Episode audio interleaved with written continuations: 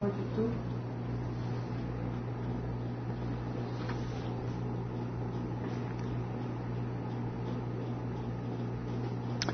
estamos en vivo. A los que nos están sintonizando, por favor, ayúdenos a compartir el mensaje. Continuamos con el taller de apologética y vamos a ver la sesión 17. Creo que estamos a dos sesiones más por terminar, ya después de este largo recorrido. Hoy vamos a hablar acerca del Islam. Entonces, para que nos acompañes en esta sesión, um, comparte el, mensaje a los que a los del grupo de, apologética, por favor, para que nos ayuden a compartir el enlace en el grupo de WhatsApp y también en, eh, en los, varios grupos de WhatsApp, de hecho. Ok, vamos a orar. Amado Padre Celestial, damos tantas gracias, te alabamos, te bendecimos por qué grandiosas son tus misericordias para con nosotros, Señor. Tu amor es más alto, Señor, que los cielos. Amado Padre, te pedimos, Señor, que esta tarde, esta noche, Señor, vengas y tu presencia se manifieste en medio de nuestro Señor.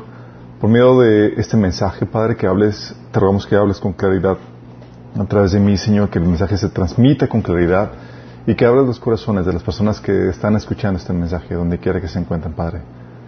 Damos gracias, Señor, porque hasta ahorita has guardado nuestras vidas y nuestra salud, Señor, en medio de esta contingencia. Bendícenos, Señor, de tu palabra, en nombre de Jesús. Amén. Ok, hemos estado viendo el taller apologética, hemos visto un montón de, eh, de, partes de, este taller. La primera parte vimos eh, cómo probar la existencia de Dios, cómo la ciencia y la creación prueba la existencia de Dios, para luego probar la, la, eh, la Biblia como la palabra inspirada por Dios, porque no aceptamos la Biblia nada más porque nos lo enseñaron, sino porque tiene las credenciales que la acreditan como la palabra de Dios y que son merecedoras de que pongas tu fe en, en la Biblia. Y eh, ahorita estamos en la tercera parte que estamos viendo todas las, eh, analizando las diferentes sectas y religiones del mundo. Hemos estado viendo eh, en cuestión de, religiones, vimos los testigos de Jehová, ah, platicamos acerca de la nueva era, la teosofía y Seiges que proponen a un Jesús mítico o, un, o con, que solamente fue un maestro. Vimos el tema de los mormones el del catolicismo romano, y hoy vamos el tema del Islam. Las notas o eh, de lo que vamos a estar viendo aquí fue tomado de un ministerio que se llama MIAPIC y también del compendio de Henry eh, Está en el bosquejo las notas, está publicado en el taller, eh, en la página principal de minaschurch.org. Vas a encontrar el bosquejo con todos los pasajes y todas las notas al respecto de este, de este taller y, de las demás eh, sesiones. Ok, vamos a hablar del Islam, pero es algo que recuerdo que de niño y de adolescente y de joven, la verdad, el Islam no figuraba y, no, no hacía tanto ruido como lo ha sido a partir de los atentados del, del 2001, en septiembre. ¿Se acuerdan?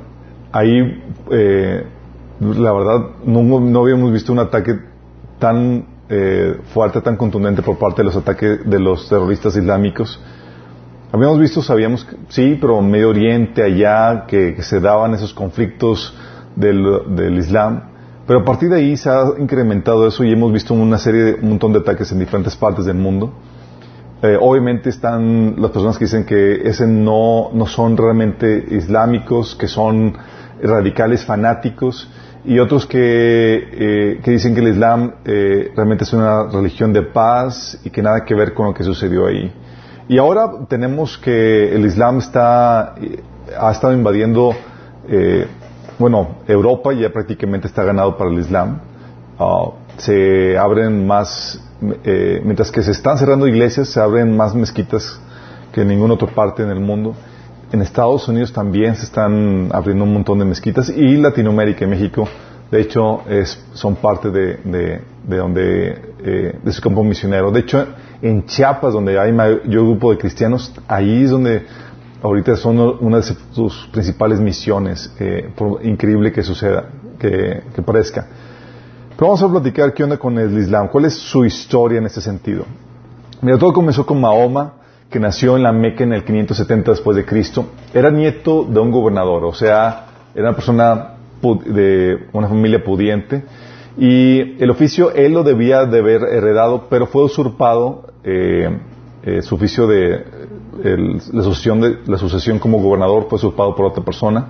En su juventud visitó Siria, donde entró en contacto con cristianos, judíos, y ahí se llenó de horror por la idolatría eh, reinante por parte de los cristianos. Ya sabía, ya tenemos aquí un contexto donde el cristianismo se había ya paganizado en gran manera. Estamos hablando en los eh, eh, en el siglo VI después de Cristo, ya se había corrompido en gran manera el cristianismo.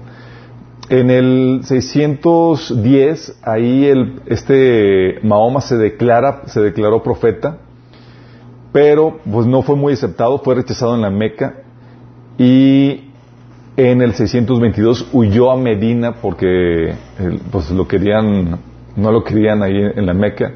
Y ahí fue recibido, muy bien recibido, se hizo guerrero ahí y comenzó a propagar su fe mediante la persuasión, no, mediante la espada. En, mil, digo, en 630 penetró nuevamente la Meca, pero esta vez llegó no en plan amistoso a persuadir a la gente, sino en la cabeza de un ejército eh, en el cual destruyó 366 ídolos y se llenó de, eh, de entusiasmo por la victoria que ahí consiguió. Murió en el 632 y sus sucesores se le llaman califas a los sucesores de Mahoma. El Islam ha tenido, aunque comenzó así por, un individuo que se autonombró profeta, ha tenido un crecimiento impresionante. Y cuando ves este tipo de, patrones donde, oye, ha tenido un éxito, un crecimiento eh, de esa manera, tú puedes saber que hay un ente espiritual, así como lo platicamos al inicio del, del, taller de apologética, hay un ente espiritual que está apoyando esta, esta enseñanza y este, este, estos esfuerzos humanos. ¿Se acuerdan cuando vimos el taller de líder, el secreto todo líder? Habíamos comentado que cuando un líder desarrolla o muestra dotes sobrenaturales o una eh, o un gran éxito, suele suceder que hay un ente espiritual que está operando detrás de él. Y aquí no es excepción. Aquí, de hecho, tú lees los escritos y tú ves mucha actividad demoníaca que está apoyando las labores de, de Mahoma. Es, entonces tuvo un rápido crecimiento. Siria fue conquistado en el 634, Jerusalén en el 637, o sea, tan solo eh, cuatro años, digo, tres años después. Egipto fue conquistado en el 638, un año después. Persia en el 640. El norte de África en el 689.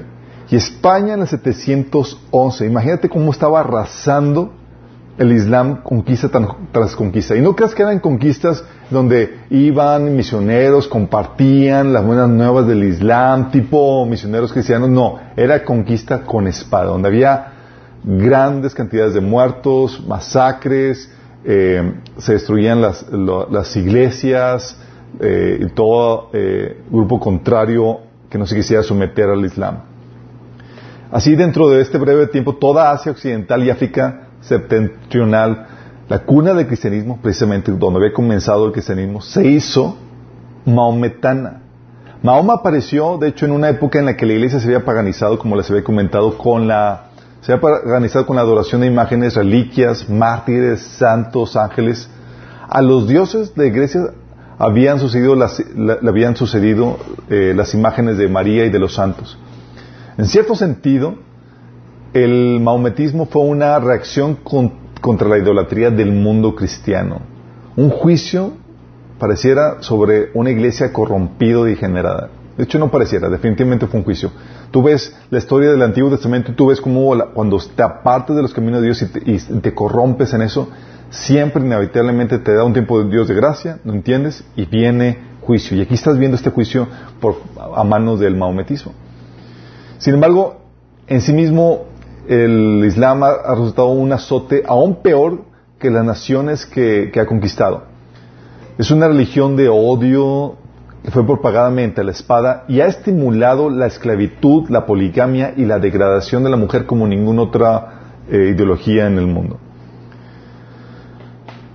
Continuando con la historia, uno de los puntos claves en, la extensión del, musulmán fue la batalla de Tours en el 732 después de Cristo, eh, que fue en Francia.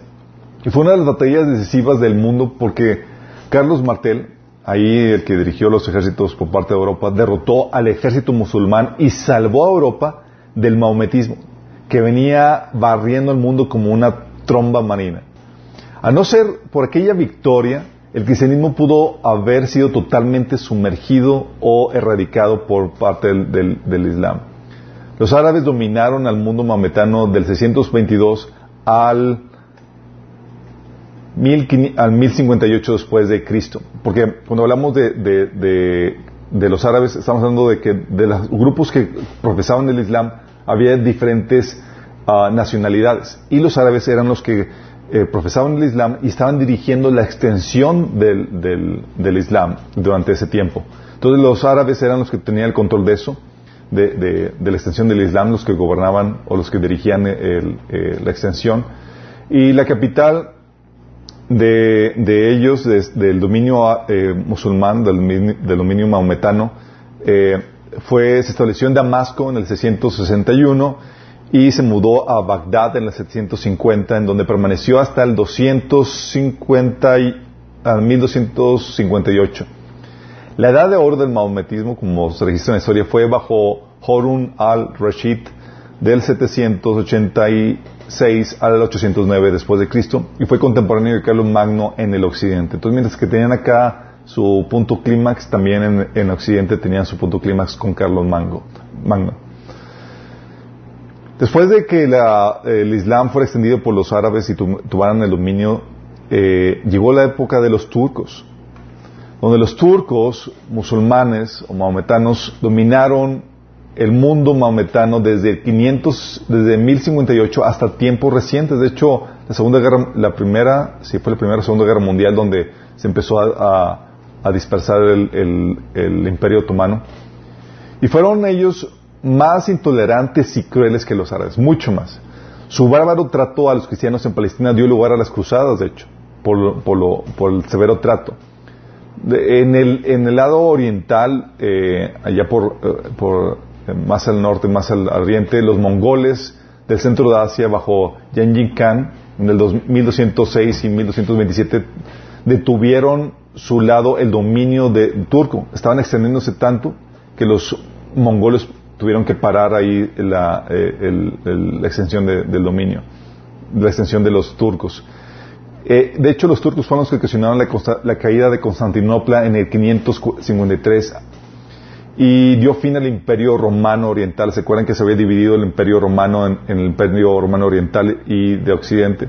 Bueno, eh, Constantinopla seguía como una extensión o una continuación del imperio romano y los turcos son los que conquistaron Constantinopla. Y se acudió esta caída de Constantinopla, se acudió toda Europa con una nueva amenaza de dominio mametano que más tarde tuvo, detuvo o fue parado por Juan Sevieski en la batalla de Viena en 1683. Ese es el, el, resumen histórico hasta más o menos tiempos modernos. Um, actualmente el Islam está dividido en dos grupos, los, los sunitas y los chiitas. Los sunitas son la mayoría con el 90% de eh, los creyentes en el Islam.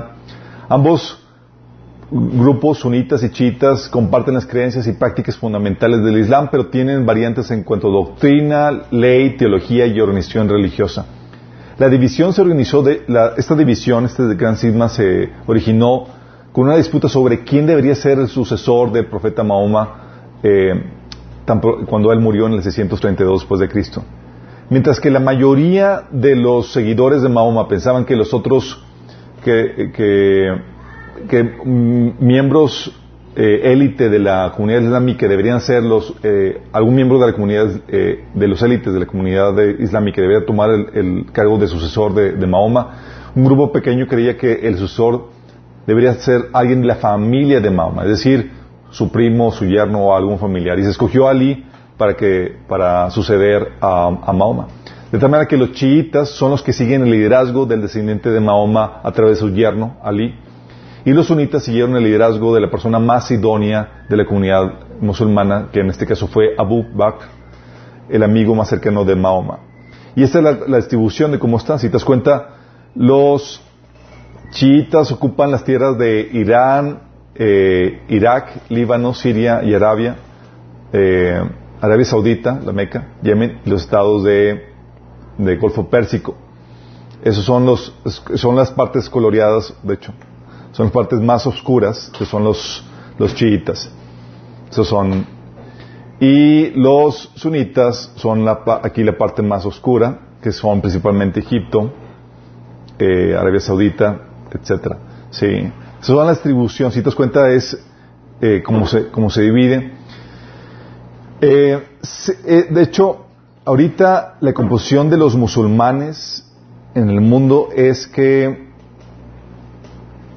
cerca de 1.6 mil millones de personas alrededor, del mundo son musulmanes, o es musulmán, o profesan la fe islámica. Eh, y tienen partidarios en cada continente y en toda nación. Imagínate, un, eh, no podemos decir que es un billón, porque en, español billón es eh, millón, no, es mil, 1.6 mil millones de personas alrededor del mundo profesan la fe islámica. ¿Y qué crees? Es la religión de más rápido crecimiento en el mundo y segunda en el tamaño después del cristianismo. Pero al paso que va, porque es la religión más, con más rápido crecimiento, va a ser la principal religión del mundo en unos cuantos años. A la tasa actual, en este siglo del planeta, habrá más musulmanes en aquellos, aquellos que profesan el, cristianismo.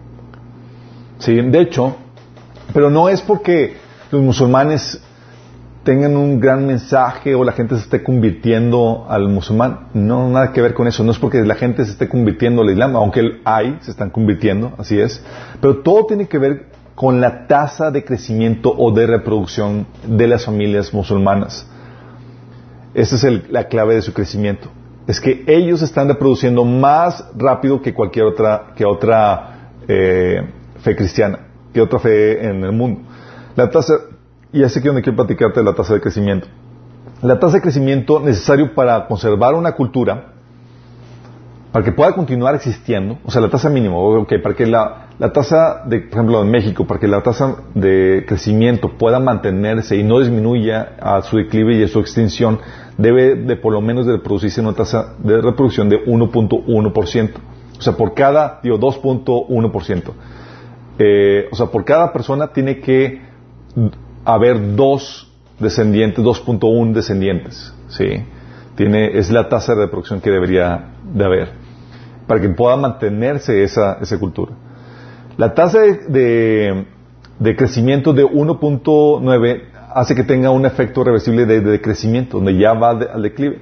Y la tasa de 1.3 hace que ese declive, ese declive sea irreversible. Es decir, si se reproduce en 1.3, es, va rumbo a la extensión y ya no hay nada que lo pare, si no cambia el, el punto. De hecho, le tomaría a una tasa de 1.3 entre 80 y 100 años corregirse corregir esa, esa, esa tasa que va rumbo a la extinción. Bueno, adivina cómo está la tasa de reproducción, por ejemplo, en Europa. En Europa, la tasa de fertilidad en Francia es 1.8. 1.8, o sea, está por debajo del 2.1 mínimo. Inglaterra está a 1.6, o sea, va rumbo a la extinción. Grecia 1.3, o sea, Grecia ya marcó el límite donde va realmente rumbo la extensión y es difícil que, difícilmente va a poder revertir el, efecto. Alemania 1.3, Italia 1.2, o sea, imagínate ahorita que estamos con lo de coronavirus, o sea, están muriendo los viejitos, es, básicamente ya va con ellos. España 1.1 la tasa de reproducción. O sea, el promedio en toda Europa es 1.3, 1.38. Imagínate eso. Estás hablando de que Europa va rumbo a la extensión. Eh, ¿Cómo está en México? ¿Cómo está en, América? En América es, la fertilidad en América de Canadá está 1.6. O sea, no, no ayuda mucho. América, digo Estados Unidos, es 1.6, pero dices está mal también, entonces va rumbo, al declive. Pero con el input mexicano o latino aumenta 2.1. O sea, les ayudamos a que estén así en el nivel de supervivencia para mantener la tasa poblacional. O sea, el mínimo para, el mínimo para mantener la cultura. México estamos en el mínimo, 2.1. O sea, de panzazo para mantenernos como, como nación, como cultura. Bueno, ¿sabes a qué tasas están reproduciendo, los musulmanes en Europa? Por ejemplo, los musulmanes de, de Francia, ¿cuánto crees que están reproduciendo? Los musulmanes de Francia, mientras que el francés se reproduce al 1.8, la tasa de reproducción, los musulmanes se reproducen a la tasa de 8.1. O sea, por cada musulmán nacen 8.1 musulmanes. ¿Te imaginas? A esa tasa de fertilidad es de entender por qué es la religión de más rápido crecimiento. O sea, ahí es de entender por qué las iglesias están cerrando al por mayor, tanto en Estados Unidos como en Europa principalmente, y por qué están abriendo mezquitas al por mayor. ¿Por qué? Porque están teniendo demasiados hijos. O sea, la tasa de reproducción es 8.1, tan solo en Francia. Entonces, con razón está, es la religión de más rápido crecimiento. Entonces, para ellos no les importa que, te conviertas o no al Islam. Saben que a esa tasa de producción el mundo va a ser suyo. Punto. Saben que el mundo de ellos lo van a poseer porque ellos están teniendo dominio por medio de, sus hijos. Entonces para ellos es, mira, con que tú te reproduzcas, si no te conviertas al Islam, con que tú no tengas hijos o tengas uno o dos hijos, para ellos más que suficiente. A unos cuantos años más, ellos van a eh, tener la ventaja en, una nación por el número de, musulmanes que, de hijos que tienen. Ok, pero por eso es la religión más de más rápido crecimiento. Es importante aclarar eso. ¿Cómo, ¿Cuáles son las creencias del Islam? Ok, el Islam, Islam significa rendirse, entregarse o significa sumisión. Es el Islam. Sí, la palabra. Eh, y tienen varias creencias con respecto a algunos aspectos. Vamos a verlo, vamos a ver a, a entrar a detalle mucha información, pero los aspectos principales de sus creencias. Por ejemplo, Dios. Para ellos la palabra árabe para Dios es Alá, la cual se ha convertido en una clase de nombre para el Dios del Islam. El Islam enseña que Alá es uno y la única deidad en existencia. De hecho, el Corán, hay citas como el Corán 573, Corán 112 eh, del 1 al 4. Entonces te enseñan que es el único en existencia, te enseñan que es el supremo, el que todo lo conoce, siempre está presente, es diferente a toda la creación y está en completo control de todas las cosas. De acuerdo al Islam, Alá creó el universo en seis días. Y todo lo que está en este, eh, en este universo continúa su existencia por su permiso y su voluntad. También enseña que Alá es absoluto y eterno. Pero, ya es aquí lo interesante, no es trinitario. Eso viene en la Sura 573. Ellos niegan la doctrina cristiana de la deidad de Jesús. De hecho, en el Islam mayoría de los pecados se les llaman shirk. ¿Qué, se, refiere con este pecado de shirk? Eh, te enseña ese pecado de shirk que, la idolatría o politeísmo, te enseña que es idolatría o politeísmo, este pecado que se llama shirk. Y se, le, se define como atribuirle a Dios, a Alá, socios o compañeros. En otras palabras, es decir que Alá es una trinidad de personas, decir que Alá es una trinidad de personas es un pecado imperdonable para un musulmán. Además, imagínate. O sea, como cristianos o creyentes en Dios, un Dios trino, donde Jesús es, es Dios, juntamente con Dios el Padre y el Espíritu Santo, Tan solo creen en eso y hemos cometido un pecado imperdonable. Eh, y sin embargo, los musulmanes cometen también idolatría porque ellos se postran ante un, cubo, ante un cubo negro en la Meca y besan la piedra negra. Ambos eran ídolos en el tiempo de Mahoma, imagínate. Pues bueno, eso no cuenta para ellos. Y de hecho, no solamente es así, sino que ellos oran a Mahoma. Si con eso elevan a Mahoma al nivel de lo hacen omnipresente, eh, omnisciente, porque puede escuchar cientos y miles de oraciones al mismo tiempo, y con el hecho de que creen que, va a responder, también le, están considerando como un omnipotente, o sea, elevándolo a nivel de Dios. Entonces creen esto acerca de Dios, o sea, como creyentes en un Dios trino, somos, hemos cometido un pecado digno de muerte para los musulmanes. Mahoma, con Mahoma, los musulmanes consideran a Mahoma como el último profeta de Alá al mundo. El Islam reconoce a muchos profetas que fueron antes de Mahoma. Los mayores eran Noé, Abraham, Moisés, David y Jesús, de hecho.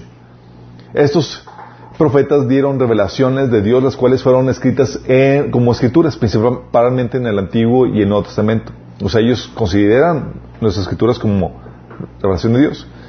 Pero para ellos Jesús simplemente fue uno de muchos profetas, no fue Dios encarnado. De hecho, con respecto a Jesús, sí consideran que fue un profeta, fue un profeta muy grande, es lo que reconoce. Segundo después de Mahoma, no el primero. Segundo.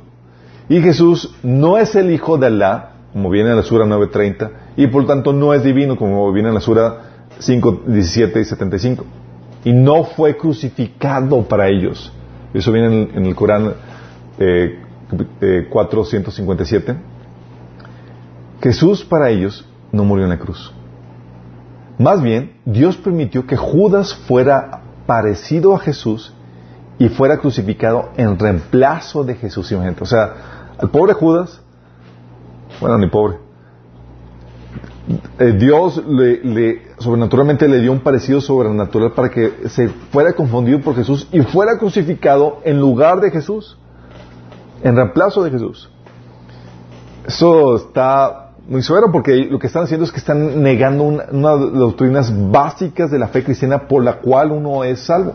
Porque si tú no crees que Jesús es Dios encarnado, eso es por un lado, que ellos no crean eso, pero por otro lado no crees que murió en la cruz para pagar el precio de nuestros pecados y que resucitó. Si no hay esa creencia básica, una persona no puede ser salva. De hecho, es lo que viene, eh, habla Pablo en 1 Corintios capítulo 15, que este es el Evangelio, que Jesús eh, vino en carne conforme a las Escrituras y murió por nuestros pecados de acuerdo a las Escrituras y resucitó a de acuerdo a las Escrituras. Es, el mensaje crucial del Evangelio. Pero bueno, los musulmanes no creen en eso. Entonces creen en un Jesús que ni siquiera es Dios y que ni siquiera murió en la cruz. Nada más O sea, creen en un Jesús no es el Jesús que nosotros creemos. Para ellos, tienen, consideran también, tienen varios libros sagrados. Uno de ellos es el Corán, que significa, la palabra Corán significa lectura en árabe.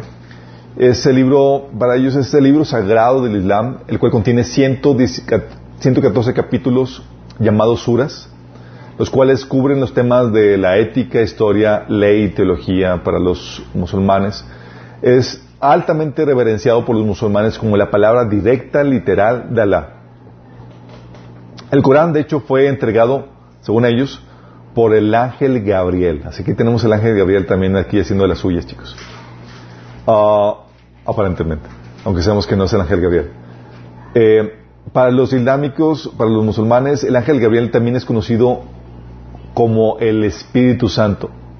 Entonces el ángel Gabriel se le apareció a Mahoma en un periodo de 23 años eh, después de, su primer encuentro con Gabriel en una cueva cuando tenía 40 años de edad.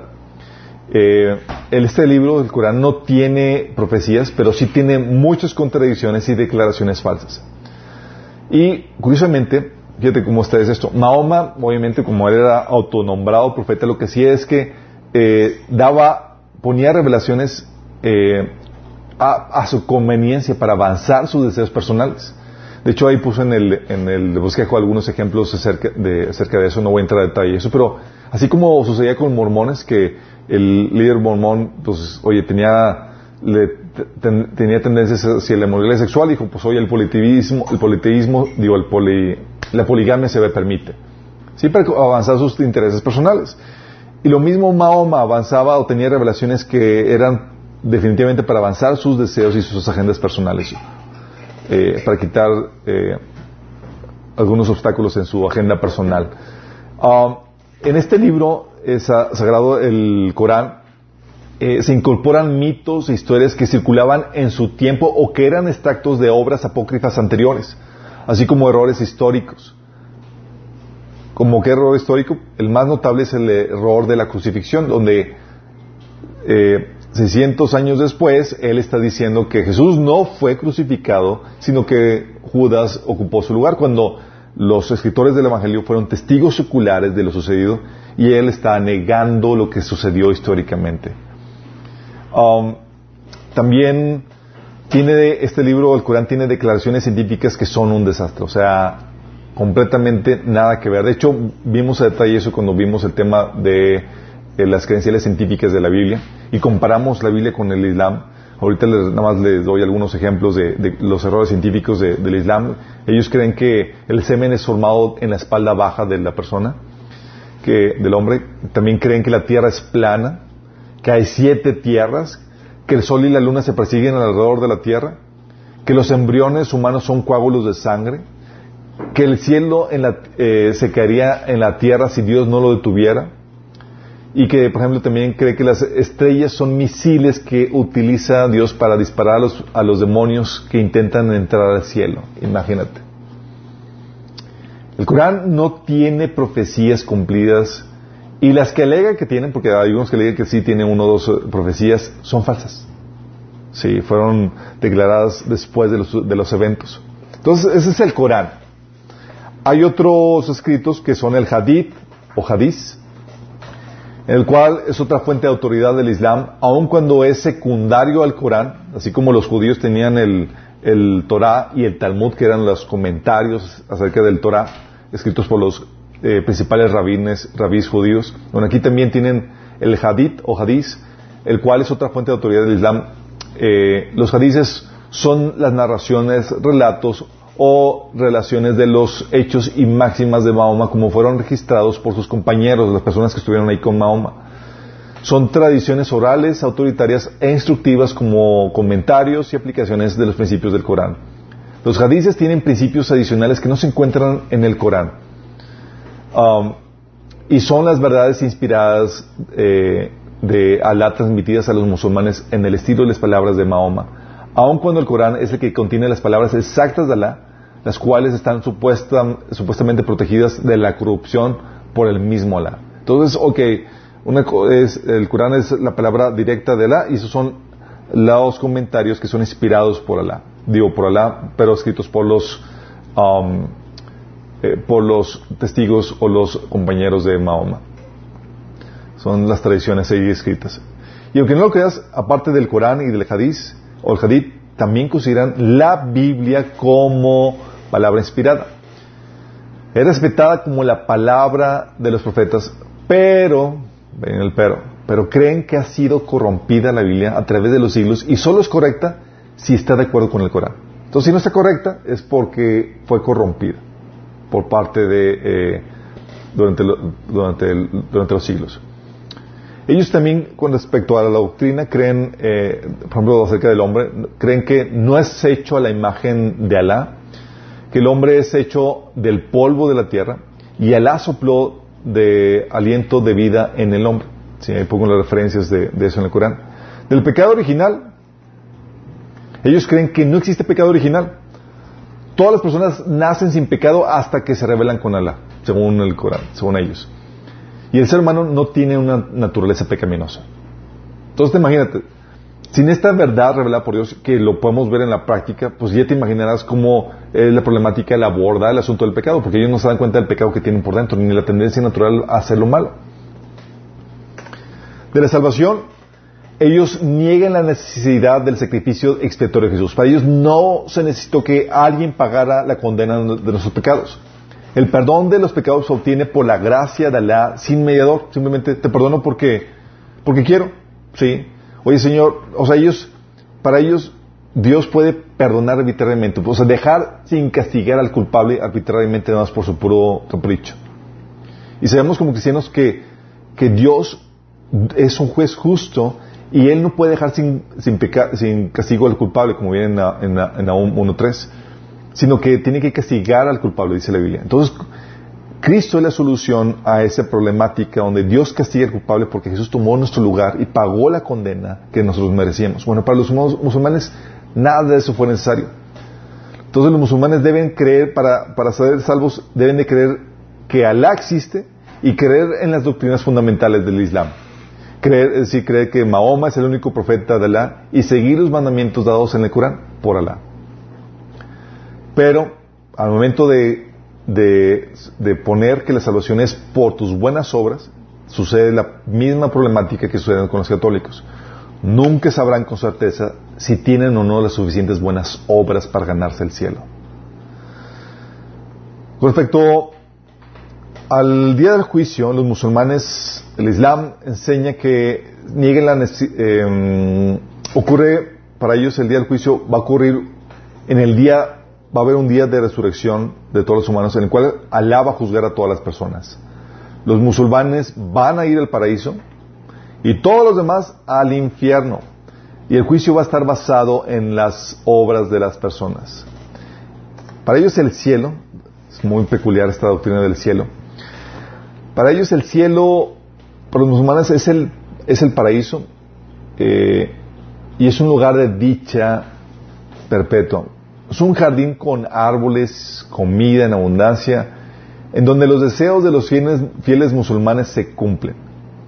Ahí, en ese cielo, los mártires recibirán 72 vírgenes y el... Oye, si 72 vírgenes, para muchos dicen, oye, ¿qué vamos a hacer con tanta, con tanta mujer? ¿Y cómo vas a satisfacer a 72 vírgenes? Bueno, recibes 72 vírgenes y el poder para satisfacerlas, imagínate. Obviamente para las vírgenes ese no va a ser el cielo. Pero bueno, va a ser el cielo para los mártires. El infierno. El infierno es un lugar, para, el Islam, es un lugar de castigo y tormento eterno, eh, un castigo en fuego para aquellos que no son musulmanes, así también como para aquellos que sus obras y sus fe no fueron suficientes para ganar el cielo. Aunque no lo creas, también tienen profecía o escatología islámica. Para ellos, para los musulmanes, contacto futuro escatológico para lo que depara la tierra, es que ellos creen que van a, vendrán tiempos de mucha corrupción y terrible caos, muy similares a los mencionados en la Biblia, de hecho. Tú sabes que Dios reveló lo que va a suceder en el, futuro, y lo que hace Satanás típicamente es que hace un copy-paste de lo que ve, eh, de lo que vio, de lo que se reveló en, la Biblia. Eh, de hecho, nada más que para ellos sucede algo, algo, algo interesante. Para ellos creen que la venida, creen en la venida de un tipo de Mesías que le llaman Mahdi, o el octavo imam, que va a reunir a los ejércitos del mundo para destruir a Israel. Es interesante esto porque nosotros como cristianos creemos, no creemos, sabemos que la Biblia habla de que efectivamente va a surgir un líder mundial que va a reunir a los ejércitos del mundo para destruir al pueblo de Israel. Pero no va a ser, eh, no va a ser el Mesías, va a ser el anticristo quien va a hacer eso. Entonces, los musulmanes a quienes están esperando como Mesías es el anticristo. Yo recuerdo cuando me enteré de esto, fue en el 2008 y estaba de, eh, viaje en Europa haciendo un servicio de voluntariado y pues te topas tenía muchos eh, compañeros musulmanes y había uno que estaba leyendo un libro acerca de escatología islámica y me empieza a platicar esto. Yo, oh, me empieza a platicar eso y estaba en shock porque yo, estaba, estaba consciente de que a quien él estaba esperando como su Mesías, que estaba pronto por aparecer según ellos, era el, el anticristo, lo, que nosotros sabemos que es el anticristo. Imagínate. Entonces empecé a averiguar tal cual y tal cual tiene una, una escatología, una, eh, eh, narraciones de lo que esperan acerca del fin del, mundo y tal cual lo que están esperando para lo que ellos es el, es el Mahdi, el, el, Mesías eh, musulmán, para los cristianos es el anticristo. Imagínate tal cómo estar la cosa. Entonces, para, no va a ser extraño que los musulmanes cuando aparezca el, el, el, el anticristo, que ellos terminen abrazando y aceptando la dirección del, anticristo. De hecho, están perfilados ya para aceptarlo. En cuanto a los cinco pilares del Islam, eh, Mahoma, cuando le compartieron el Evangelio, no entendió eh, el concepto de la Trinidad, hizo garras eso y dijo, que es un Dios? Y hizo un copy-paste del, del, eh, mezclando puntos judíos y cristianos, y quiso hacer una religión muy simple, sencilla, para no, no eh, complicar la vida de la gente. Y, y se basa básicamente en cinco pilares. El primero es, tienes que tener la profesión de fe, lo que se conoce como el Shahada, que dice que no tienes que creer y, declara que no hay más Dios que Alá y Mahoma es su profeta. Sí, es la profesión de fe. La segunda es, el segundo pilar es la oración. Tienes que empezar a realizar cinco rezos diarios obligatorios, uno al alba, otro mediodía, otro por la tarde, otro a la pasada del sol y otro en la noche y se hacen en dirección a la Meca. ¿Te acuerdas cómo Salomón, cuando inauguró el templo, había dicho, había orado, Señor, que cuando oremos y cuando alguien, eh, cuando esté, eh, esté, el pueblo de Israel en tribulación y, dificultad, que oremos y oremos eh, en dirección de, ese templo. De hecho, Daniel, si te das cuenta, cuando, cuando estaba Daniel orando en, el libro de Daniel, dice que estaba orando en dirección al templo, de acuerdo así como, como lo establecía la Biblia. Bueno, una copia tal cual. Los, el Islam te enseña que debes orar en dirección a la Meca. También el tercer pilar es la limosna, lo que se conoce como el saca. Los musulmanes deben dar cada año una limosna a las personas más pobres de la comunidad, empezando por familiares y vecinos. El cuarto pilar es el ayuno, el saúm. Y ellos tienen el mes de Ramadán, que es el mes del ayuno en el Islam se efectúa durante todos los días del mes lunar, desde la salida hasta la puesta del sol. Es decir, desde que sale el sol no pueden comer nada y en la puesta del sol entonces ya empiezan a comer. Nada más que típicamente se, se atrancan de comida al terminar el sol por, por el, la malpasada que se llevan durante todo el día. Entonces tienen que hacerlo eso durante el mes de Ramadán. Y el quinto pilar del Islam es la peregrinación. Se conoce como el Hajj todos los musulmanes deben hacer una peregrinación a la ciudad de la Meca, en alguna vez de su, de su vida. Entonces tienes el pilar de la profesión de fe, el de la oración, el de la limosna, el del ayuno y el de la peregrinación. Son básicamente los cinco pilares del Islam. Y es que uno dice, oye, pues suena muy bien, está tranquilo, no, está, no, está, no hay mucha, hay ciertas comparaciones, similitudes con el cristianismo, con el judaísmo, sí. Eh, entonces es una religión de paz.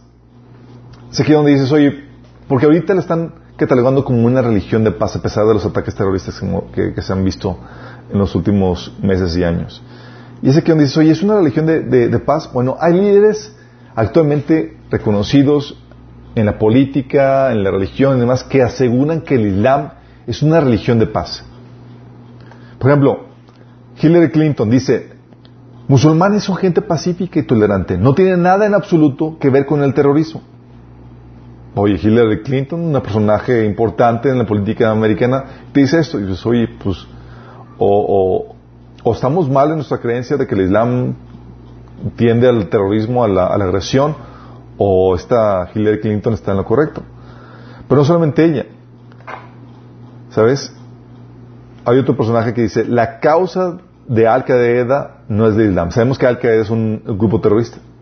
Un grupo terrorista que que pronuncia la frase de, eh, eh, de Alá es Dios en cada uno de sus, de sus ataques terroristas y ellos se, se autodenominan como, como, musulmanes, como islámicos. Bueno, esto te lo dice Barack Obama, dice Al-Qaeda no es Islam. No solamente eso, ¿te acuerdas de ISIS? Que estuvo invadiendo y erradicando el cristianismo eh, a nombre del Islam abiertamente. Bueno, Barack Obama dice ISIS no es islámico. Entonces, oye, este grupo y la gente que lo persigue y citan pasajes del Corán dicen que no, que, son, que son islámicos y, eh, eh, eh, llevan la bandera del Islam. Y aquí este personaje dice que no son islámicos. Entonces como que hay una discrepancia entre lo que ellos profesan estar creyendo y lo que, y lo que estos personajes en la política americana están diciendo. También dice Barack Obama, la gran mayoría de los musulmanes rechazan esa interpretación del Islam, la interpretación agresiva, terrorista. Es muy importante que para nosotros alinearnos al 99.9 de musulmanes que buscan lo mismo que nosotros buscamos. Nosotros se refiere a los cristianos. Está diciendo, ¿sabes qué? El 99.9 son pacíficos, son buena onda, son moderados, no son terroristas, no son...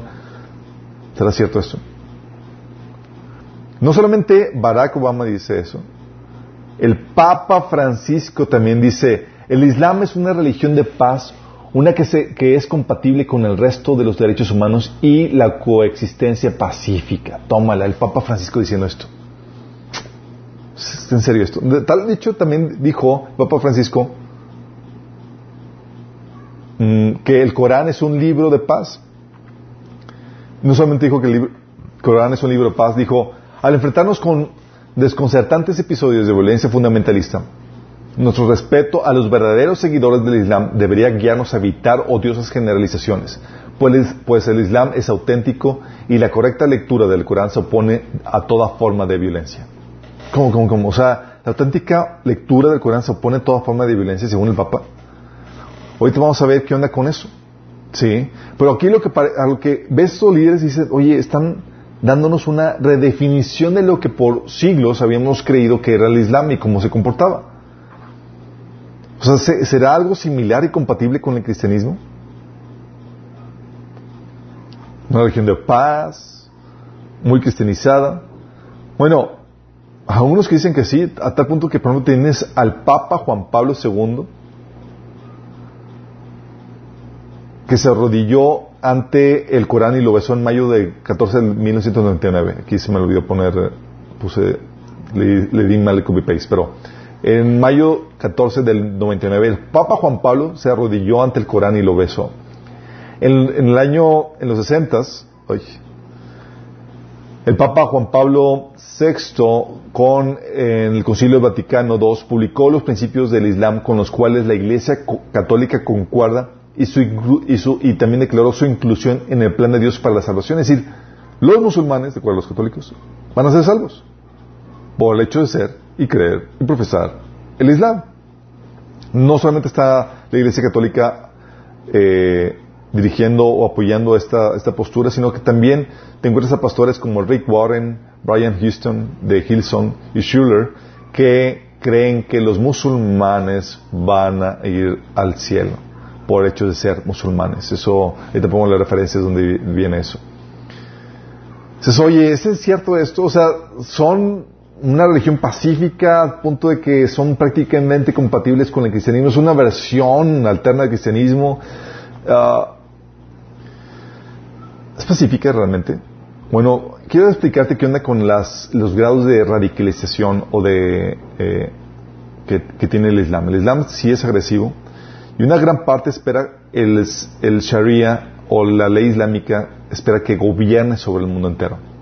Y cuando hablamos de Sharia o la ley islámica, estamos hablando de leyes que son muy severas en su trato, muy racistas.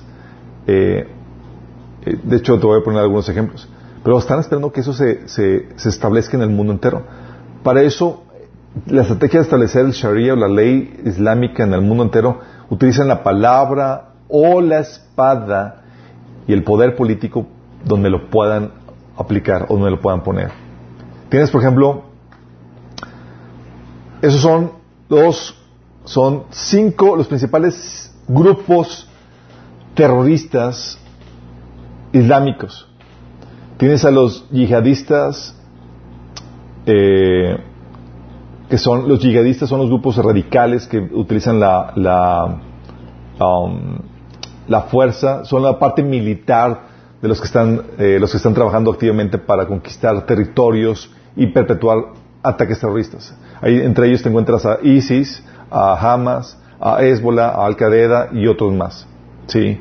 Entonces, entre todos ellos ronda entre 170 mil y 480 mil personas que están abocadas a ver qué atentado o qué cosa terrorista van a realizar. Imagínate, la parte militante o militar de los, del, del, Islam.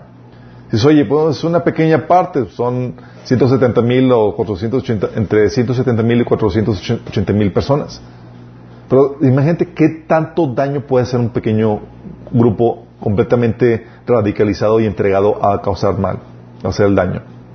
Tienes también entre los islámicos, los islamistas, que si los del punto, el grupo pequeño que está en el centro son los violentos, son los yihadistas, en la segunda rueda son los islamistas, islamistas y tienen la misma meta que los radicales, pero con diferente estrategia. Ellos utilizan los medios políticos y culturales y económicos, son más diplomáticos. Ellos son el grupo, grupo eh, por ejemplo, Muslim Brotherhood, la hermandad musulmana, Hamas en Gaza, CAIR en Estados Unidos, que han auspiciado, auspician y apoyan a grupos terroristas, pero ellos son la parte amigable o, la fachada amigable. Se presentan como moderados, pero son radicales con sus estrategias políticas. son tan radicales que callan aún a los musulmanes antirradicales acusándolos de islamofobia. O sea, entre ellos hay radicales y moderados. Bueno, estos grupos, los islamistas, callan a los moderados. Imagínate. Y tienes a la gran mayoría que son los fundamentalistas, que tienen creencias y prácticas que podríamos catalogarlo como muy problemáticas o peligrosas. Los líderes moderados eh, eh, son estos para los fundamentalistas los moderados no tienen la fe correcta en el Islam y son expulsados y amenazados de muerte, por los fundamentalistas. Y es aquí donde quiero darte un estudio que hicieron eh, estadístico acerca de, de, las creencias problemáticas o peligrosas de los fundamentalistas. ¿A qué me refiero con esto? Estudios estadísticos de los fundamentalistas. Por ejemplo, la creencia de que los apóstatas, o es decir, las personas que abandonan el Islam, la creencia de que los apóstatas deben ser ejecutados por el hecho de abandonar el Islam, es parte del Islam. Dicen, oye, los apóstatas deben ser ejecutados. ¿Qué tan, ¿Cuál es el porcentaje de personas que creen en eso? Dentro de las personas que profesan el Islam. Nada más imagínate. Estamos hablando de, porcentajes altísimos. Estamos hablando de, entre el 79 y el 86% de, de los musulmanes en Afganistán, Egipto y Jordania, creen que de los apóstatas deben ser ejecutados. Estamos hablando de la mayoría de, la gente ahí cree eso. De los musulmanes, el 79 al 86%. Están aquí marcados en, blanco. Ah, y el 27% de los musulmanes en el mundo, o sea, de, de todos, el 27% de los, de los musulmanes en el mundo, que son 237 millones de personas creen que las personas apóstatas eh, deben ser ejecutadas. O sea, si dejaron el Islam, deben ser ejecutadas. Estamos hablando de 237 millones de personas creen eso. Imagínate eso. El 27% de los, de, los musulmanes. Obviamente, si nos vamos a, países como Egipto, Afganistán y Jordania, estamos, hablando eh, de del 80, casi 90% de la gente cree eso en esos países. O sea, si te conviertes, si ni se te ocurra salirte o convertirte a otra religión porque eres ya eres puedes ya puedes decir que ya eres muerto, sí. Así de fuerte. Oye, hay otro concepto que es entre los musulmanes que es el asesinato de honor. Asesinato de honor es porque, oye, se convirtió eh, una hija tuya y, por convertirse al cristianismo, a, alguna otra fe, se falló el honor de, de, eh, de la familia. ¿Puedes tú matar? Sí. Es lo que se conoce el asesinato de honor. De hecho, les puse la información en Wikipedia el crimen de honor es también conocido como asesinato de honor o asesinato por honor. Es el asesinato de una persona por parte de uno o varios miembros de la familia, debido a la creencia de que la víctima, quien es vista como propiedad de sus familiares y no como una persona libre, habría, habría causado desprestigio a su familia a causa de su comportamiento. Para los perpetradores, la acción realizada por ella, real o supuestamente, ha traído deshonor a la familia y habría violado los principios de su religión con base a sus creencias se justifican esos, ese tipo de crímenes. Imagínate. O sea, si alguna hija tuya, un hijo tuyo, algún familiar falló el honor de la familia, es persona muerta, básicamente. Bueno, ¿cuántas personas creen en el asesinato por honor?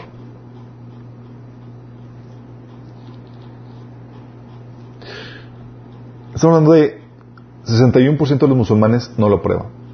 61%. Dices, oye, pues la mayoría no lo aprueba. Sí, pues, pues, estamos hablando de el 39% de los musulmanes está de acuerdo. Son 345 millones de personas que están de acuerdo con el asesinato por honor, imagínate. Y esos son los, los, moderados, no son terroristas. Son los moderados, pero tienen esas creencias problemáticas. Oye, musulmanes occidentales, bueno, dices, eso, bueno, eso es en Oriente, ok. Bueno, musulmanes occidentales entre 18 y 29 años que creen que los ataques suicidas contra civiles pueden ser justificados. Entonces sabemos que no hay excusa para ese tipo de, atrocidades. Bueno, musulmanes occidentales entre 18 y 29 años que creen que los ataques suicidas contra civiles pueden ser justificados.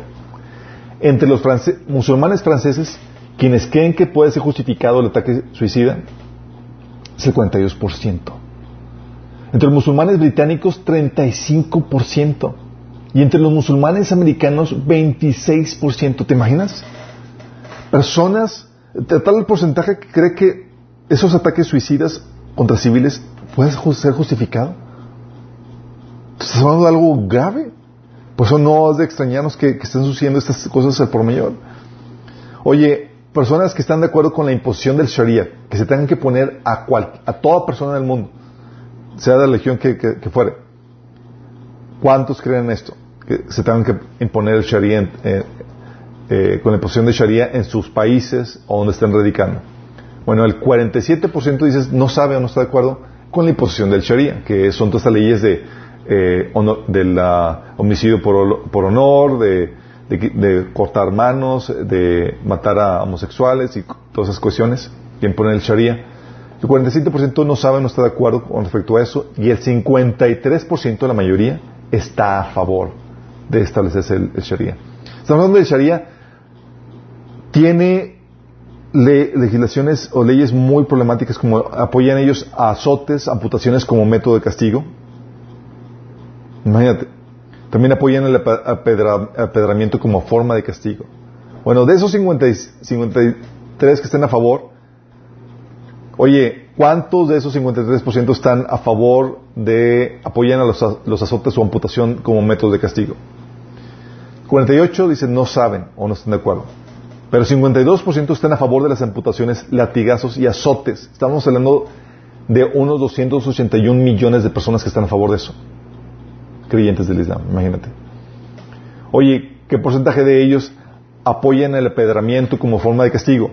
Bueno, el 49% no sabe no está de acuerdo pero 51% apoyan el apedramiento de esposas incluso. Sí, pero es una religión de paz. Oye, viendo estas estadísticas, ¿por qué la gente está, o estos líderes como el Papa y esos políticos están tratando de, vender una idea de, de, una, dar una visión del Islam pacífica, que inofensiva? Cuando ves esto dices, oye, esto está muy grave, está problemático el asunto. Luego más cuando ves su, historia, su historia es muy violenta. Sus líderes actuales, lo que debes entender es que eh, entre los líderes actuales, donde el Islam es dominante, y eh, las minorías religiosas, siempre donde el Islam es dominante, las minorías religiosas sufren una brutal persecución. Donde tiene el poder, donde tiene el, poder por, el, eh, sartén por la manga, las minorías sufren. No hay excepción en cuanto a eso. Y donde son minoría ellos, hay amenaza de violencia por parte de las minorías si sus demandas no son cumplidas. Son muy agresivos en cuanto a eso. De hecho, eh, en, la Unión Europea hace unos meses, hay una persona que criticó a Mahoma, imagínate. O sea, a punto de criticó a Mahoma de hecho, ni, dijo nada que no fuera cierto, porque dio un dato histórico que es muy polémico, el hecho que Mahoma eh, fue pedófilo porque tuvo a, su, a una niña de esposa de nueve años, imagínate.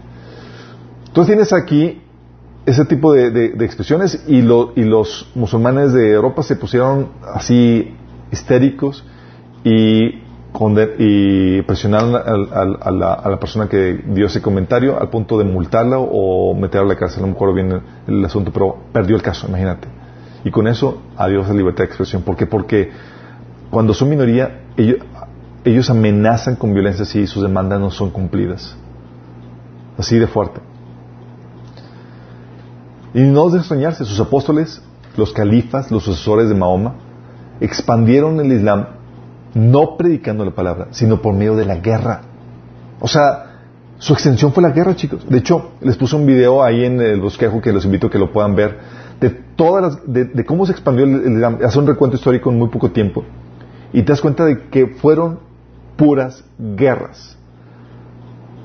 Guerras terribles en donde decapitaron, masacraron, eh, eh, violaron mujeres cautivas, destruyeron más de 30.000 iglesias y templos, eh, judíos, cristianos, hindús, masacrados o esclavizados, aniquilaron eh, poblaciones cristianas y judías por completo.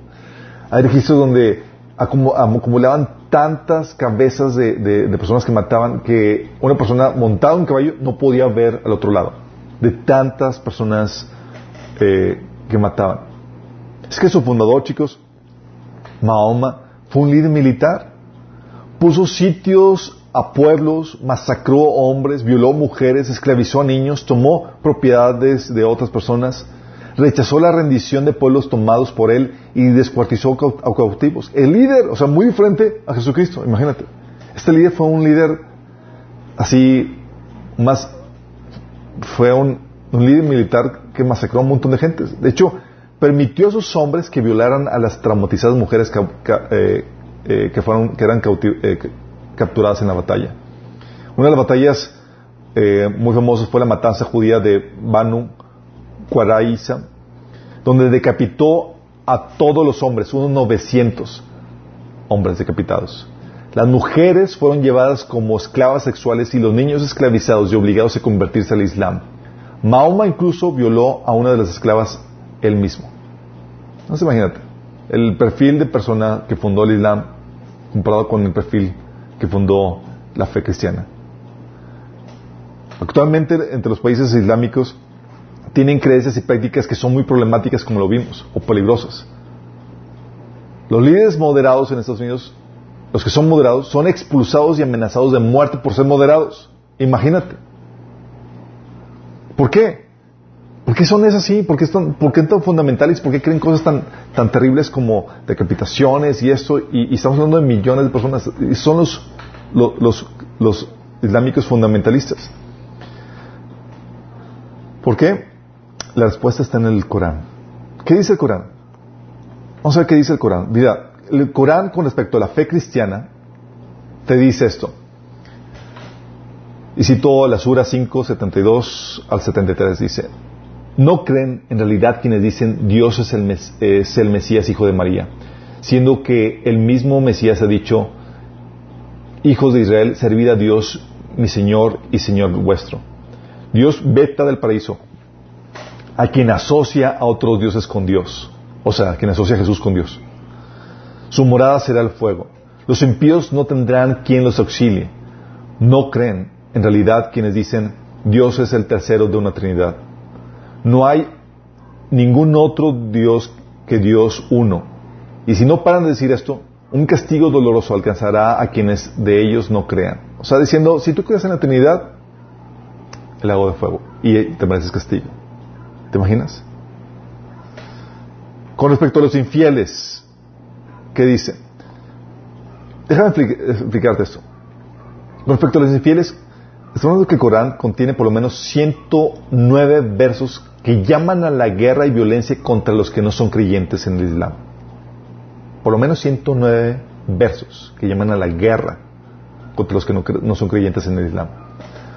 Contrario a, los versos de guerra del Antiguo Testamento que tiene la Biblia, los del Corán están abiertos, es decir, no son para una guerra o conflicto en particular con alguna nación o con alguna situación eh, eh, eh, encapsulada en un periodo de tiempo, sino que es haz guerra contra los creyentes en todo tiempo, en todo lugar. ¿sí? No es una guerra o conflicto en particular en un punto de la historia. Fíjate lo que dice el Corán, Sura 9, 29. Dice, combatid contra la gente del libro. ¿Sabes quién es la gente del libro? Son judíos y cristianos. Combatid contra la gente del libro, que no creen en Alá ni en el último día, ni prohíben lo que Alá y su enviado han prohibido, ni practican la religión verdadera, hasta que sean humillados o paguen el, el tributo directamente. O sea, la ordenanza del Corán es que te combatan a ti como creyente hasta que seas humillado o pagues tributo. Imagínate. Y es, no, es, no es una cita del ISIS, porque ISIS lo que estuvo haciendo allá en, Oriente era justamente aniquilando y, combatiendo a los, creyentes. No es una cita de ISIS, es una cita del Corán. Otra cita es, dice, cuando hayan transcurrido, cuando hayan transcurrido los meses sagrados, matad a los cristianos donde quiera que los encuentres. Capturarles, sitiadles, tenderles emboscadas por todas partes. Pero si se arrepienten, hacen las oraciones ordenadas y dan su pago, entonces dejadles en paz. Alá es indulgente y misericordioso. Póytelas. Menos, menos mal que es indulgente y misericordioso, pero imagínate. O sea, ¿es esto lo que está ordenando? Y, o sea, tú dices, oye, ¿es islamofóbico? No. No es que seamos islamofóbicos. Simplemente nos preocupamos por nuestra vida. Por eso somos eh, precavidos con respecto al Islam. Otro pasaje dice en la Sura 6, 151, no matéis a nadie que la haya prohibido, sino con justo motivo. Muchos islámicos dicen, oye, no, es que el Islam nos prohíbe matar a, nadie que no sea sino por justo motivo. ¿Y sabes cuál es el motivo que menciona el Islam? Y, cuando te leen este, este, este, versículo de la Sura 6, 151, dicen, oye, pero nosotros no podemos matar a nadie sino por justo motivo. Y tú piensas, ah, pues motivo de robo, de pena de muerte, o que homicidio, algo grave. No, no, no. En la Sura 2, del 191 a la 193, dice, matadles. Esta es la retribución de los infieles, es decir, los que no creen en el Islam. O sea, ¿qué mereces como no creyente en el Islam? Muerte para ellos. Combatir contra ellos hasta que dejen de induciros a apostatar y se rinda el culto a Alá. O sea, para ellos, a ti como cristiano que estás compartiendo el Evangelio, debes, mereces la muerte. Y o la muerte hasta eh, y, van a hacer la guerra contra ti hasta que como cristianos dejemos la fe cristiana y rindamos culto a la imagínate. El otro pasaje que dice del Islam dice creyentes no toméis como amigos a los judíos y a los cristianos o sea ni como amigos o sea ni, ni nada de eso son amigos unos de otros, entre ellos. Quienes de vosotros traba amistad con ellos, se hace uno de ellos. Alá no guía al pueblo impío. O sea, ni siquiera para hacer las paces. De acuerdo al Corán. Dices, oye, pues vamos a hacer las paces con, el mundo islámico. no, para ellos no hay concepto, no, existe ese concepto. Dice la Sura 47.4, cuando sostengáis pues un encuentro con los infieles, cargad los golpes en el cuello hasta someterlos. Entonces atadlos fuertemente. Luego devolverles la libertad de gracia o mediante rescate para que cese la guerra. Esta es la instrucción para los que no son creyentes en el Islam, imagínate, para atacar a los no creyentes en el Islam.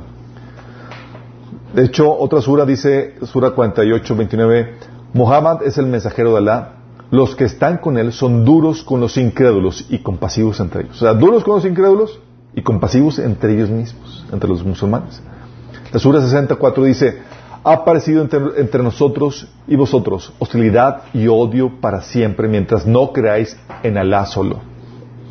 Fíjate lo que dice, mientras que tú no creas solamente en Alá, hay hostilidad y odio para siempre por parte del islámico contra los creyentes, contra los judíos islámicos.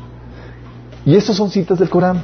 Y hay más de 109 que hablan acerca de este, de este tipo de, agresividad que se incentiva contra los infieles o contra los que no son, profesan la fe islámica. ¿Qué te parece? Y eso no es todo. ¿Sabes qué dice con respecto a los métodos de castigo? Los métodos utilizados por el Islam, uno de ellos es el engaño o taquilla. Taquilla para ellos, para el, Islam, se permite el uso del engaño para extender. Te lo voy a leer tal cual. Los eruditos musulmanes enseñan que los musulmanes generalmente deben ser sinceros entre sí, a menos que el, propósito de, que el propósito de mentir sea suavizar diferencias o ganar ventajas sobre un enemigo. Y es lo que hacen los musulmanes, se presentan ante la gente, ante la sociedad como moderados, tranquilos, cuando por delante, por debajo de la, de la mesa tienen una agenda en la cual buscan destruirte. Ustedes la estrategia que utilizan, el engaño, lo que se llama tequilla. Para ellos es lícito mentir con tal de extender el Islam o destruir al enemigo. Es decir, los, los que no profesan el Islam. Con respecto al castigo físico, la Sura 47.4 dice, cuando sostengáis pues un encuentro con los infieles, descargad los golpes en el cuello hasta someterlos. ¿Habla de castigo físico? Claro. Dice, entonces atadlos fuertemente, luego devolverles la libertad de gracia o mediante rescate para que se hace la guerra. Te habla de, de golpes en el cuello y de, de, atarlos fuertemente. Qué fuerte. Fíjate lo que dice con respecto al terror. Dice, Lesura 3, 151. Infundiremos el terror en los corazones de los cristianos por haber asociado a Dios algo a lo que Él no ha conferido autoridad.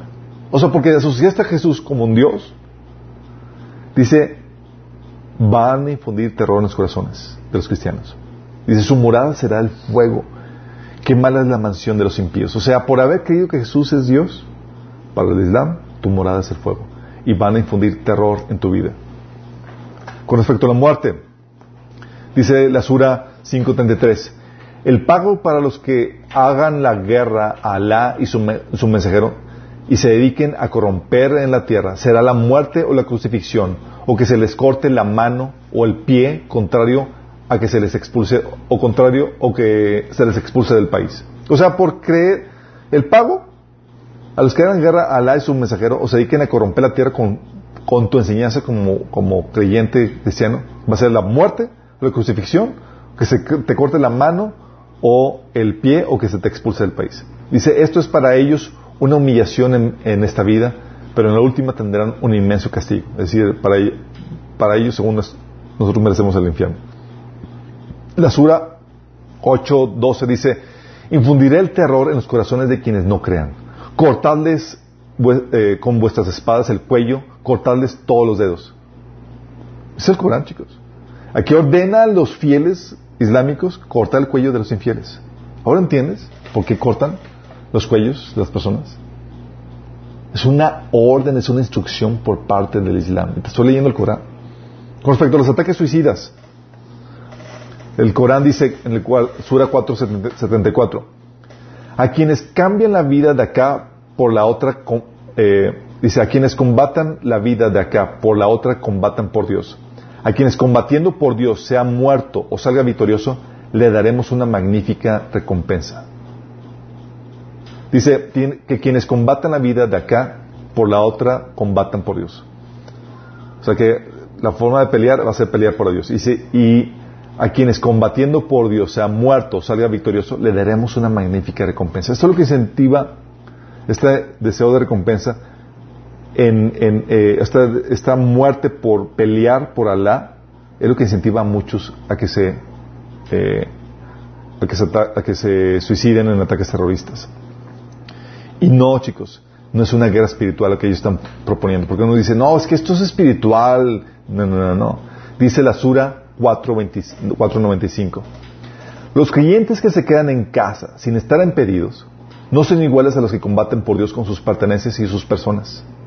Dios ha puesto a los que combaten con sus pertenencias y a sus personas un grado por encima de los que se quedan en casa. A todos, sin embargo, ha prometido Dios lo mejor, pero Dios ha distinguido a los combatientes por encima de quienes se quedan en casa con una magnífica recompensa. ¿Qué estás diciendo? Que la guerra es física, que no te debes de quedar en casa, que debes utilizar tus recursos y tu persona para extender la guerra a favor del Islam. ¡Wow! Y hay gente, hay he platicado con, con, musulmanes y me dicen, oye, pero en el Corán dice, hay un pasaje que dice que, que matar a una persona es como hubiera, como si se matara a toda la humanidad. Entonces no hay que, no fomenta la, la muerte. No, no, no. Pero es un pasaje, es un versículo, una línea del, Corán que está sacada fuera del contexto. ¿Sabes lo que dice esa sura? La sura 532. Dice, fue una, que, de ahí te menciona que fue una orden dada a los judíos. Te la leo. Por esta razón prescribimos a los hijos de Israel que quien mata a una persona que no hubiera, que no hubiera, no hubiera matado a nadie ni corrompido en la tierra, fuera como si hubiera matado a toda la humanidad. ¿A quién está prescribiendo esto? A los hijos de Israel, a los judíos, que quien mata a una persona es como si hubiera matado a toda, la, humanidad. Dice, y quien salva una vida fuera como si hubiera salvado las vidas de toda la humanidad. Nuestros enviados vinieron a ellos con las pruebas claras, pero a pesar de ellos, muchos cometieron excesos en la tierra. O sea, ni siquiera era para los musulmanes este pasaje, era para los judíos. Una instrucción de que, hey, no puedes matar a cualquiera. Y con respecto a las estrategias que utilizan, dice la Sura 9:14, combatir contra ellos. Alá, les, Alá le castigará a manos vuestras y los llenará de vergüenza mientras que vosotros os auxiliará contra ellos. O sea, es, no es Dios directamente, es por medio de los musulmanes, es a manos vuestras que Dios va a destruir a los infieles. ¿Sabes cuál es su meta? Ahí. Con respecto a su meta, ¿cuál crees que es la meta del Islam? La meta del Islam es conquistar al mundo y eliminar cualquier creencia disidente e imponer el Sharia como la norma para toda la tierra. ¿Te acuerdas de Hitler que quería hacer lo mismo? ¿Te acuerdas del comunismo también que, que, buscaba la extensión de su ideología en todo el mundo? Bueno, el Islam busca conquistar al mundo entero y eliminar cualquier creencia disidente e imponer el Sharia como la norma para toda la tierra. Es lo que dice la Sura 8.39. Dice, y combatirlos hasta que cese la sedición, es decir, la idolatría, y sea la religión del ala que prevalezca. Y si desisten, es decir, de la incredulidad en Alá, pues Alá ve lo que hacen y juzgará lo que y juzgará acorde a ello. O sea, es que debes fomentan el combatir a los infieles hasta que la religión de Alá sea la que prevalezca. La Sura 61, 9 dice, Él es quien ha mandado a su enviado con la dirección y con la religión verdadera para que prevalezca sobre toda otra religión o despacho de los cristianos. Creyentes, ¿creéis que es un que os creéis que os indique un negocio que os librará de una de un castigo doloroso? Creed en Alá y en su enviado y combatid por Alá con vuestras pertenencias y vuestras personas. O sea, está diciendo que, que, sea, que es la religión verdadera que debe prevalecer sobre otra religión y que se debe combatir a favor de ello con tus pertenencias y, tus, y, su persona. De hecho, dice mm, 48-28, ah, dice, Alá es quien ha mandado a su enviado con la dirección y con la religión verdadera para que prevalezca sobre toda religión. Sura 48, 28. Tú ves esto y dices, oh my goodness. O sea, ellos van con el plan y el deseo de que te conviertas o eliminarte. Así de fuerte. Y estos son solamente algunos pasajes. Hay otros pasajes que hablan acerca del yihad, que es esta guerra santa a favor del Islam para extenderlo. El erudito islámico Yamal Badawi, presidente de la Fundación Islámica de Información en Halifax, insiste que el yihad es permitido solo en defensa propia o contra la tiranía y opresión, y no como una herramienta para promover el Islam. Pero la historia cuenta algo completamente diferente. Los imperios del antiguo Islam fueron levantados con el uso de la fuerza, más que el de la persuasión. Mahoma, el fundador del Islam, con frecuencia usó la fuerza o la amenaza de, la espada para unificar las tribus nómadas de la península arábiga. Los califas, los sucesores, eh, eh, los sucesores de Mahoma, como líderes del mundo árabe, se levantaron exitosamente en armas contra el imperio bizantino. Conquistaron Egipto y la Tierra Santa. Al final del siglo IX, los ejércitos árabes habían extendido el poder islámico desde España hasta las fronteras de India. Se pelearon 458 batallas entre el 640 y 1920 para extender el Islam. 458 batallas. ¿Sabes cuántas batallas pelearon los cristianos? Las, las famosas batallas de los cruzados, las batallas religiosas. Fueron solamente 17. Los musulmanes 458 batallas, entre el 690 al 920. El, Islam, el Corán, dice en la Sura 61.4, Alá ama a los que luchan en fila por su causa, como si fuera un sólido edificio, promoviendo la lucha. Sura 9.38 al 39 dice, ¿o ustedes qué creen? ¿Qué les sucede? Que cuando se les pide que vayan a la, a la guerra por la causa de Alá, permanecéis clavados en, tierra? ¿Prefieren ustedes la vida de este mundo a la del más allá? pero pequeño es el disfrute de esta vida comparado con la del más allá, a menos que vayan a la guerra. Él los infligirá un doloroso castigo y colocará a otros en sus lugares, pero a él no se le causará ningún daño, porque él tiene el poder sobre todas las cosas. fomentando la guerra y incentivando a los que se quedan parados a que vayan a pelear. La Sura 76, 4 dice, para los infieles hemos preparado cadenas, argollas y fuego de gaena. La Sura 2, del 190 al 193 dice, combatid por Alá contra quienes combatan contra vosotros, pero no os excedáis. Alá no ama a los que se exceden. Matales donde deis eh, con ellos y expulsadles donde os hayan expulsado. Tentar es más grave que matar. No combatáis contra ellos junto a la mezquita sagrada o no seréis a no ser que os ataquen ahí. Así que si combaten contra vosotros, matadles. Esa es la retribución de los infieles. La retribución por los infieles. Pero si cesan, Alá es indulgente y misericordioso. Combatid contra ellos hasta que dejen de inducirlos a apostatar y se rinda culto a Alá. Si cesan, no hay más hostilidades contra los impíos. ¿Se das cuenta de la dimensión? La Sura 2, 216 al 217 dice, se os ha prescrito que combatáis aunque os disguste. Puede que os disguste algo que os conviene y llaméis algo que no os conviene. Alá sabe, mientras que vosotros no sabéis. Te preguntan si está permitido combatir en el mes sagrado. Di, combatir en el mes, en, ese mes es pecado grave. Pero a partir del camino, eh, apartar del camino a Alá y negarle eh, de la mezquita sagrada y expulsar de ella a la gente es aún más grave para Alá así como tentar es más grave que matar. Si pudieran, no cesarían de combatir contra vosotros hasta que conseguir apartados de vuestra fe. Las obras de aquellos de vosotros que apostaten de su fe y mueran, las obras de aquellos de vosotros que apostaten de su fe y mueran como infieles serán vanas en la vida de acá y en la otra. Esos morarán en el fuego eternamente.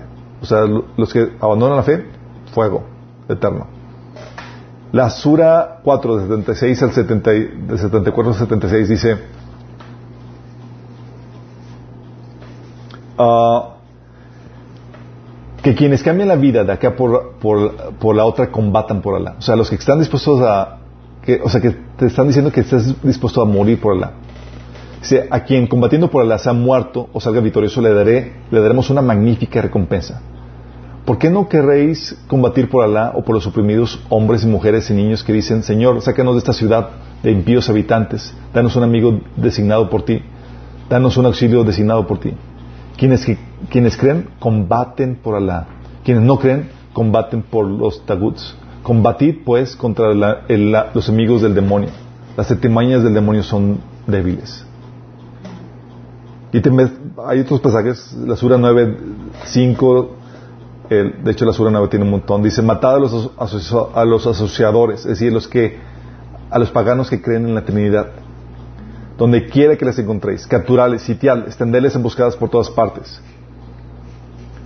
Ah, y así, de hecho, puse ahí más citas, no se lo veré porque son un montón, pero todas estas citas lo que hacen es que te reafirman esta condición de guerra contra los cristianos contra los judíos por parte de los creyentes en el Islam. Entonces, si las personas dicen, oye, pero hay, hay, islámicos pacíficos que no hacen, no, no, no, creen ese tipo de cosas. Bueno, esa es la cuestión. Solamente los buenos musulmanes son los que no creen en el Corán.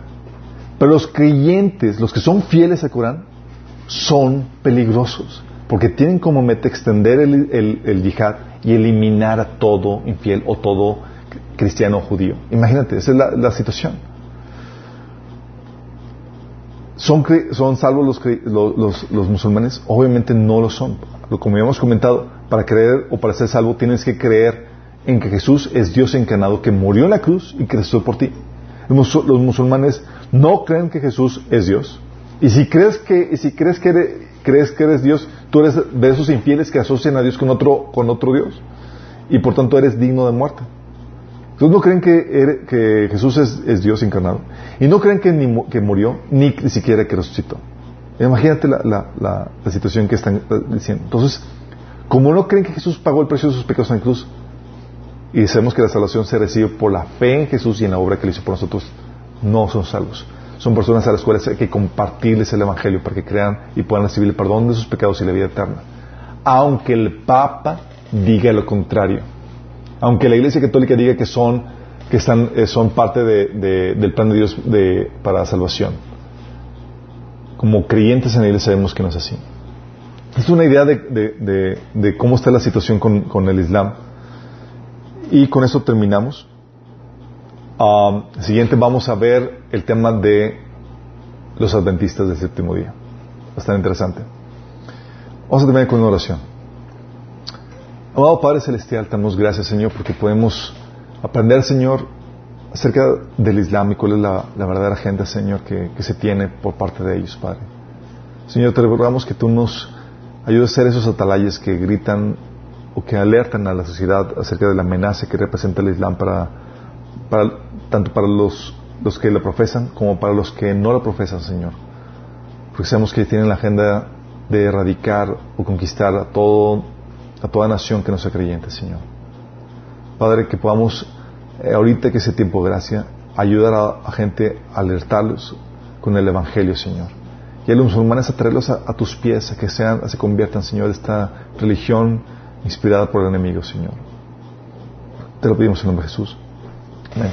Les más datos bibliográficos que los invito a que puedan verlos. Es muy interesante todo esto, chicos. Y algo que, no, que contestando la agenda de, oye, ¿por qué lo, entonces el Papa y los líderes políticos no están, uh, están presentando el Islam como una religión de paz? Cuando el Corán no enseña eso. La razón es porque la agenda del, del, Vaticano es unir a todas las religiones bajo su autoridad. Entonces, para, para, poder, poder lograr eso, tienen que presentar a un Islam, a un, a un, a, un grupo, eh, a la, creencia del Islam, de forma en que puedas, se pueda asociar con otras religiones. Entonces, te presenta una versión distorsionada del Islam por esta agenda que tiene el Vaticano de reunir a todas las religiones bajo su liderazgo, que es una agenda que la Biblia menciona que se va a cumplir eh, y se va a concretar cuando la Iglesia parta de, este, de esta tierra. Porque la, Biblia profetiza la unión de todas las religiones bajo el liderazgo del Vaticano. Entonces, como parte de eso, y sé que el, Corán no enseña eso, yo hago o asumo como si fuera pacífica, benigna y demás, porque tengo una agenda de unir al Islam. Y la mayoría de la gente no se clava para investigar realmente qué se cree y qué enseña el, Islam. Pero ahora tú ya sabes. A ti ya no te van a dar a tole con el dedo. La idea que tienen ellos es entonces presentar a un Islam benigno, bueno, pacífico, cuando en realidad nada que ver. Porque quieren unir a todas las religiones bajo bajo el liderazgo del Vaticano. ¿Sale? Nos vemos el próximo martes, misma hora, mismo canal. Y el sábado para la reunión de iglesia.